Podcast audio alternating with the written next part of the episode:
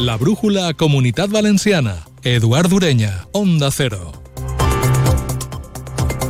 Ja han donat el pas els tres. Encara queda molt per a que siguin oficialment candidats i encara n'hi ha alguns que continuen parlant d'acord. Podria ser un procés molt bo. Probablement qui va inventar les primàries pensava en que ho foren, però tenim precedents que parlen d'enfrontaments durs i d'algunes víctimes que han quedat en el camí. Vorem i ho contarem. Hi ha qui veu il·lusió en la militància.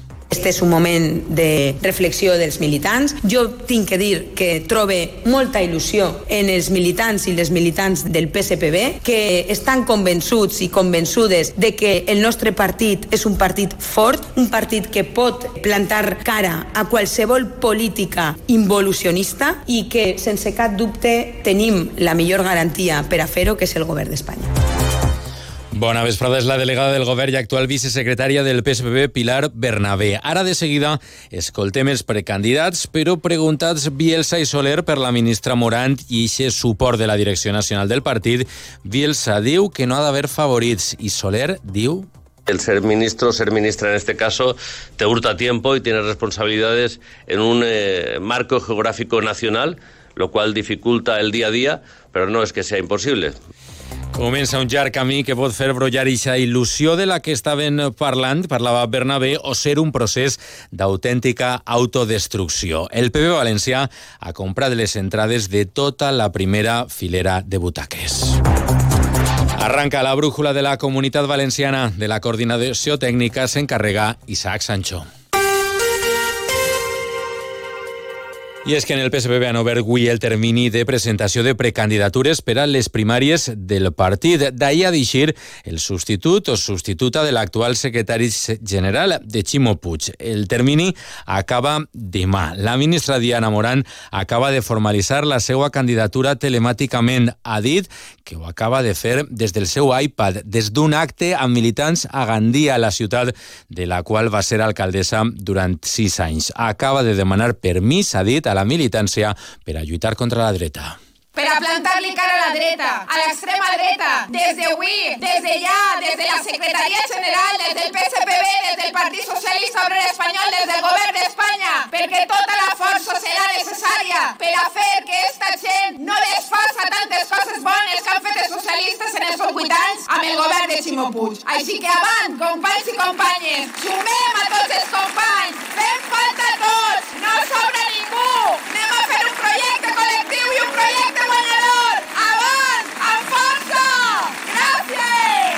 Este matí el primer que ha registrat la precandidatura ha estat Carlos Fernández Bielsa, el secretari del PSPB a la província de València i alcalde de Mislata. Diu que ha palpat el sentir de la militància i que aposta per un canvi tranquil. Nuestra propuesta de actualización se basa en las ideas del cambio tranquilo, de la autonomía como PSPB y la capacidad de configurar un proyecto ganador en 2027. Un modelo de partido que será necesariamente valencianista y comarcalista, que escuchará y dará voz a toda la militancia. Por eso creo que es importante que el cambio de liderazgo venga del municipalismo actual. El segundo del día, según l'exalcalde d'Elx i secretari provincial a Alacant, Alejandro Soler. Vol, un PSPB més dinàmic y sense una dirección única. Desde mi punto de vista, el partido tiene que estar mucho más dinámico, más activo de lo que lo ha estado hasta el momento. Tiene que tener mucho más en cuenta la opinión, la voluntad de cada agrupación, de cada comarca, de cada provincia y las decisiones se tienen que tomar compartidamente con el resto de, de dirigentes de toda la comunidad. Dimecres arrencarà la recollida d'avals i a partir del 8 de febrer començarà la campanya de primàries. La primera votació serà el 25 de febrer. El Congrés Extraordinari del PSPB serà, recorden, a Benicàssim del 22 al 24 de març. D'allí a deixir el relleu de Ximo Puig. La brújula Comunidad Valenciana. Ven a Canet de Berenguer y disfruta de sus playas de fina arena, de su extensa programación de actividades acuáticas y deportivas durante todo el año, de su puerto deportivo, de sus festivales musicales, de su gastronomía de calidad a orillas del mar Mediterráneo, lugar donde podrás saborear los mejores arroces y productos de alta calidad. Canet de Berenguer es tu destino. Un altre dels temes del dia. La Policia Nacional ha desarticulat a València un presumpte entramat criminal relacionat amb la venda de cadàvers. Falsificaven documents per a poder retirar els cossos d'hospitals i residències. Després es venien a universitats per a l'estudi per 1.200 euros cadascun. Van arribar a facturar 5.000 euros a una universitat per fer 11 incident, incineracions. Han detingut els dos responsables de la funerària investigada i a dos treballadors com a presumptes autors d'un delicte d'estafa. A més, a més a dos d'ells també se'ls imputa un delicte de falsetat documental. Maria José Pérez és portaveu de la Policia Nacional i ha explicat com actuaven. Habían falsificado documentación tanto del registro del hospital como documentos que posteriormente se entregaron al registro civil. Han fallecidos que no tuvieran familiares, preferiblemente extranjeros, para asegurarse que así no se hacía ningún seguimiento de las donaciones y conseguir así una mayor impunidad. Aprovechaban la disección y desmembramiento de los cadáveres para introducirlos en los féretros de otros difuntos, realizando en una sola incineración la cremación de varios cuerpos, ahorrándose pagar por las incineraciones y a la vez facturándoselas a la universidad. La Universitat de València, la Catòlica de València, la UGI de Castelló han aclarit que treballen amb protocols segurs per a l'acceptació de cadàvers per a docència i d'investigació i que no compren cadàvers. També en eixa línia s'ha expressat la Universitat CEU Cardenal Herrera, però han afegit que han col·laborat amb una investigació policial per la sospita d'un cos amb documentació fraudulenta. I també de la crònica de successos, sàpiguen que la policia local d'Elx ha detingut a un home de 40 anys. Està acusat d'amenaçar amenaçar amb un ganivet la seva exparella. Ho ha fet davant dels seus dos fills menors d'edat. Ha sigut quan la dona ha rebut una telefonada de la seva actual parella, Elx David Alberola. Fue la mujer la que requirió la presencia de la policía local después que el hombre la echara de su domicilio. La denunciante aseguró a los agentes que el hombre había intentado clavarle un cuchillo, le había robado el móvil y después la había obligado a salir del piso. Todo ocurrió en presencia de los hijos que tienen en común el presunto agresor y la denunciante, que son menores, tienen 6 y 11 años. Ella estaba en casa de él precisamente visitando a los niños. Tras escuchar el relato de la mujer, los agentes subieron al domicilio y tras llamar varias veces a la puerta, el hombre abrió.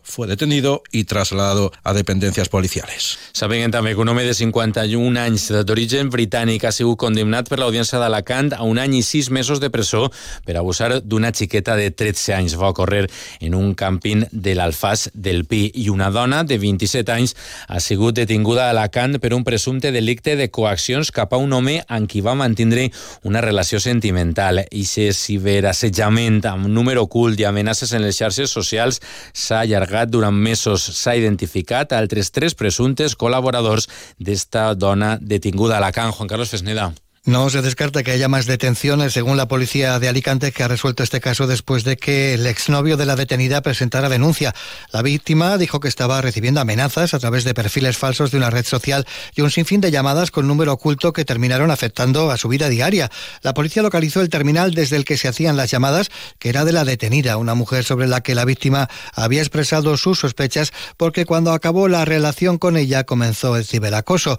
La investigación se ha prolongado durante tres meses según denuncia la policía, debido a la falta de colaboración de la red social desde la que los presuntos colaboradores de la detenida proferían amenazas al exnovio. También difundieron datos personales y le recordaban que sabían dónde vivía. Parlen d'educació, la plataforma en defensa de l'ensenyament públic integrada per associacions de pares i sindicats educatius, entre d'altres entitats, volen visibilitzar els aspectes negatius de l'establiment d'un districte únic en el dret d'admissió escolar del pròxim curs. Compta'ns, Amparo Sánchez. Defensen que el districte únic és segregador i perjudicarà de manera molt greu a l'educació de les xiquetes i els xiquets. Segons Marc Candela, coordinador d'acció sindical d'ESTPB, el districte únic està basat en una premissa falsa.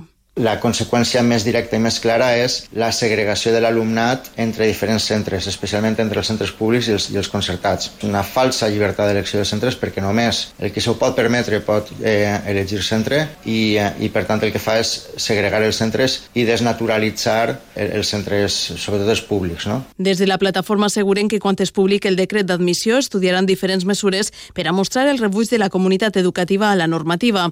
Mentre la plataforma durà a terme tres accions, la presentació dimecres d'un estudi realitzat per la Universitat de València sobre el mapa escolar de la ciutat de València, en el qual es detalla l'impacte negatiu de la implantació del districte únic. També presentaran al febrer el llibre El negoci de les aules i tancaran els actes al març amb una taula redona amb centres educatius que han patit l'aplicació del districte únic. Política i educació, perquè Compromís està estudiant portar a l'agència antifrau que el conseller, el conseller d'Educació, José Antonio Rovira, denuncien que es va gastar en tres mesos prop de 3.000 euros en dinars i en sopars de la caixa fixa de la Conselleria, alegant reunions de treball, però que no consten en l'agenda pública. Escoltem Joan Valdoví.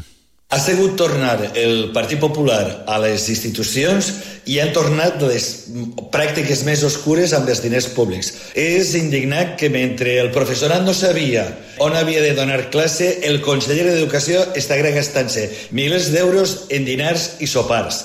I més de política, més de l'amnistia, els ho estem contant. Demà es vota en el Congrés la proposició de llei d'amnistia per al seu enviament al Senat. Avui el president Mazón ha tornat a carregar durament contra ella a Madrid. Ha estat a l'entrada d'un disdijun informatiu del president de la Junta i candidat del PP gallec, Alfonso Rueda. Hablar de amnistía en España es cuando se pasa de una dictadura a una democracia. Jamás había visto un proceso de amnistía en el que desde una democracia consolidada, desde una constitución consolidada, se va hacia menos constitución, hacia menos libertad y hacia menos democracia. Esto es un precedente muy peligroso. Y yo creo que esto que está haciendo Pedro Sánchez y esto que está permitiendo Pedro Sánchez y el Partido Socialista nos va a hacer mucho daño. Més qüestions. La plataforma Som Mediterrani reclama al govern central que invertisca en regenerar les platges de la província de Castelló per a evitar que es deteriore tota la costa. Així mateix donen suport a la decisió del Consell d'impulsar una llei de costes autonòmica que siga complementària a la estatal Castelló. Juanjo Tobar. 2024 se inicia igual que finalitza 2023 sense cap avanç o solució per al litoral castellonenc. Les platges reben solucions parcials de cara a la temporada d'estiu, com el traspàs d'arena d'altres platges. No obstant això, des de la plataforma Somos Mediterrània demanen a les administracions mesures definitives. Escoltem a Belén López. Todo sigue igual, o sea, todos son promesas, pero los resultados son que cada vez hay más deslindes y, y no se protege la costa bueno, desde Torrelazaga, Oropesa, Nules, Almasora, Moncofa, no hacen soluciones definitivas. La plataforma dona suport a la decisió del Consell d'impulsar una llei de costes regional que siga complementària a la nacional. No obstant això, reclamen celeritat i un compromís més ferm. Per cert, que una embarcació de salvament marítim va revisar la zona de Xàbia per a veure l'evolució de la taca que va aparèixer divendres a 16 quilòmetres de la costa de València. Estem a l'espera també del resultat de les anàlisis de les mostres. Todos los martes en Onda Cero, Comunidad Valenciana en la Onda y Caixa Popular, un foro radiofónico donde de la mano de Caixa Popular conoceremos proyectos innovadores, solidarios y de carácter social, donde ponemos el acento en las personas y la sostenibilidad de nuestro entorno. Todos los martes en Onda Cero, a partir de las dos y media, Comunidad Valenciana en la Onda y Caixa Popular.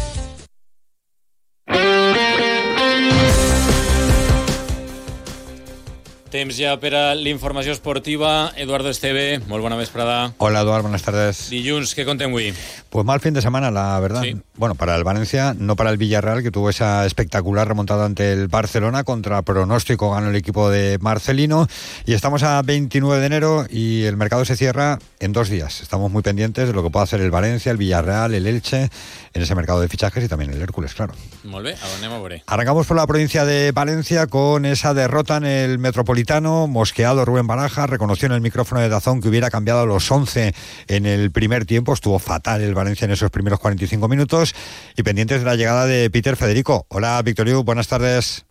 ¿Qué tal, Eduardo? Buenas tardes. Con un Valencia que regresaba en el día de hoy a la capital del Turia después de quedarse en Madrid tras la derrota frente al Atlético de Madrid y ha comenzado a preparar ya el partido del próximo fin de semana en Mestalla frente a Almería del sábado. En el mercado pendientes de que Peter Federico viaje a Valencia para pasar reconocimiento médico y pueda ser anunciado oficialmente como nuevo futbolista hasta final de temporada con una opción de compra. Recordemos que ayer mismo su entrenador en el filial del Real Madrid, Raúl González, reconoció que estaba todo cerrado. En principio parece que va a estar resuelta mañana. Yo creo que ya se ha llegado a un acuerdo y creo que era cuestión de firmas de, documentos y nada, desearle lo mejor. Yo creo que, que es un chico que, que, es verdad que ya en verano él sentía que, que su proceso aquí ya, ya se había terminado y bueno, eh, desearle todo lo mejor, ¿no? En el Valencia esa llegada de Peter Federico y vamos a ver qué pasa con el futuro de Gabriel Paulista. Hay que recordar que si juega 20 partidos renueva automáticamente con el equipo de Mestalla. En el Villarreal descanso tras esa gran victoria frente al Barcelona. Hola Víctor Frank. Buenas tardes, jornada hoy de descanso para la plantilla del Villarreal después de un fin de semana netamente positivo con la victoria en casa del Fútbol Club Barcelona por tres goles a cinco. Los amarillos pendientes del mercado no se descarta que puedan llegar más refuerzos, especialmente la presencia de un lateral zurdo que podría cerrar definitivamente el plantel. Gracias, Víctor. En el Elche sabemos ya dónde se marcha Lautaro. Hola, Monserrat Hernández.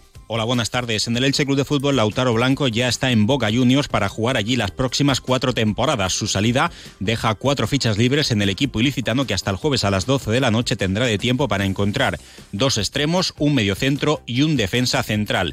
Un Elche que después de ganar ayer en el campo de la Andorra se acerca a la promoción de ascenso, está con los mismos puntos que el sexto clasificado a la espera de lo que haga esta noche el Valladolid ante el Racing de Santander. También lo está haciendo excelentemente bien el Eldense que tras vencer por 3 a 2 al español de Barcelona, está a nueve puntos de los lugares de descenso y las alegrías en la provincia de Alicante las completa el Ático Club Balomano Elche, que es en la Liga Guerrera Ciberdrola, empatado a puntos con el Vera Vera San Sebastián.